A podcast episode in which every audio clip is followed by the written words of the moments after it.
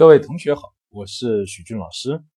今天呢，来呢讲讲一个问题，就是呢，如果你被关进了精神病院，怎么来证明自己没病？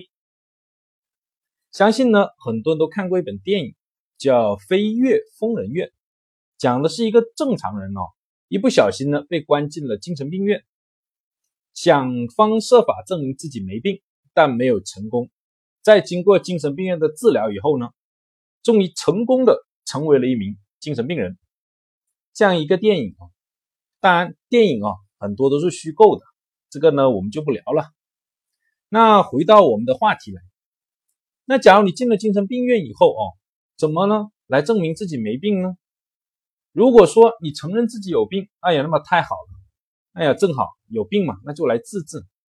但如果你说自己没病，哎呀，也太好了，因为呢，不承认自己有病，恰恰正是精神病诊断的一个主要症状之一，所以很难搞。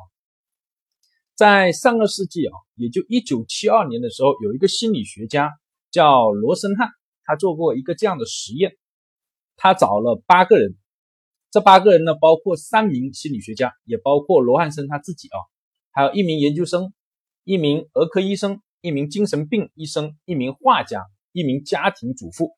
这里要注意哦，里面还有一名精神病医生哦。他们这八个人呢，就凑成了一个团伙，叫做呢伪精神病人联盟，准备呢深入虎穴来证明自己没病。为了呢使得自己更看起来更像精神病啊，他们还经过了特殊的训练。训练完了以后呢，就到了各个大的医院的精神科去挂号看病。结果都成功了，全部被诊断为精神病，然后就到里面住院。最长的住了五十二天，最短的住了七天，平均是十九天的住院时间呢。竟然没有一个医护人员发现他们哦是本来就是精神是正常的，而且坚信了他们就是有病的。那为什么让他们出院呢？肯定就有人问了，是因为哦。他们的病情暂时好转，因为这样一个诊断的结果，就经过治疗后，病情暂时好转，让他们出院了。出来以后，罗森汉呢就不一了。一九七三年，他写了一篇文章，叫《精神病房里的正常人》。哎呀，在整个这个精神病界啊，轩然大波。发现呢，哎呦，原来精神病正常人进入精神病院了。那既然被当成精神病来治疗，所以呢，罗森汉呢，他给出了两条结论。第一条，关于精神病的诊断是多么的不靠谱。第二条，标签化害死人。什么叫标签化呢？就是别人或者周围的社会啊，广告等等，给你贴上一个标签，比如说给你上你是精神病人，哎呦，所有的人看你就是以精神病的标准来看你。就会掩盖掉你这个人所有的其他的特征，想不是精神病人都不行。对于这样一个实验呢，当然也有人指责罗森汉了。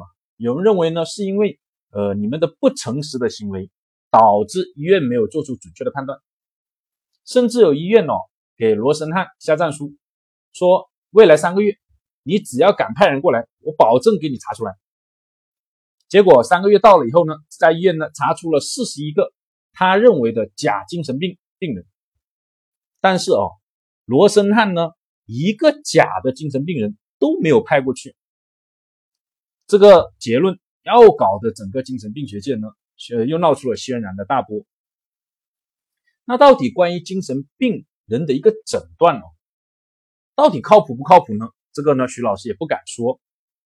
在一九七二年那个年龄段那个时代啊。当时用来诊断精神病人是不是得呃精神病的一个问题，靠的是精神病学的一个叫《圣经》这本书呢，叫做《诊断与统计手册：精神障碍》第二版，简称 DSM 二。后来因为呢罗森汉这么一搞以后呢，大家重新修订这本书，出了一个最新版，叫 DSM 三。科学嘛。肯定要经过不断的思辨才会取得进步哦。最后呢，徐老师呢给个建议哦，千万不要假装自己是精神病哦，一旦被关进去哦，要证明自己没病哦，很难很难。就讲到这，谢谢大家。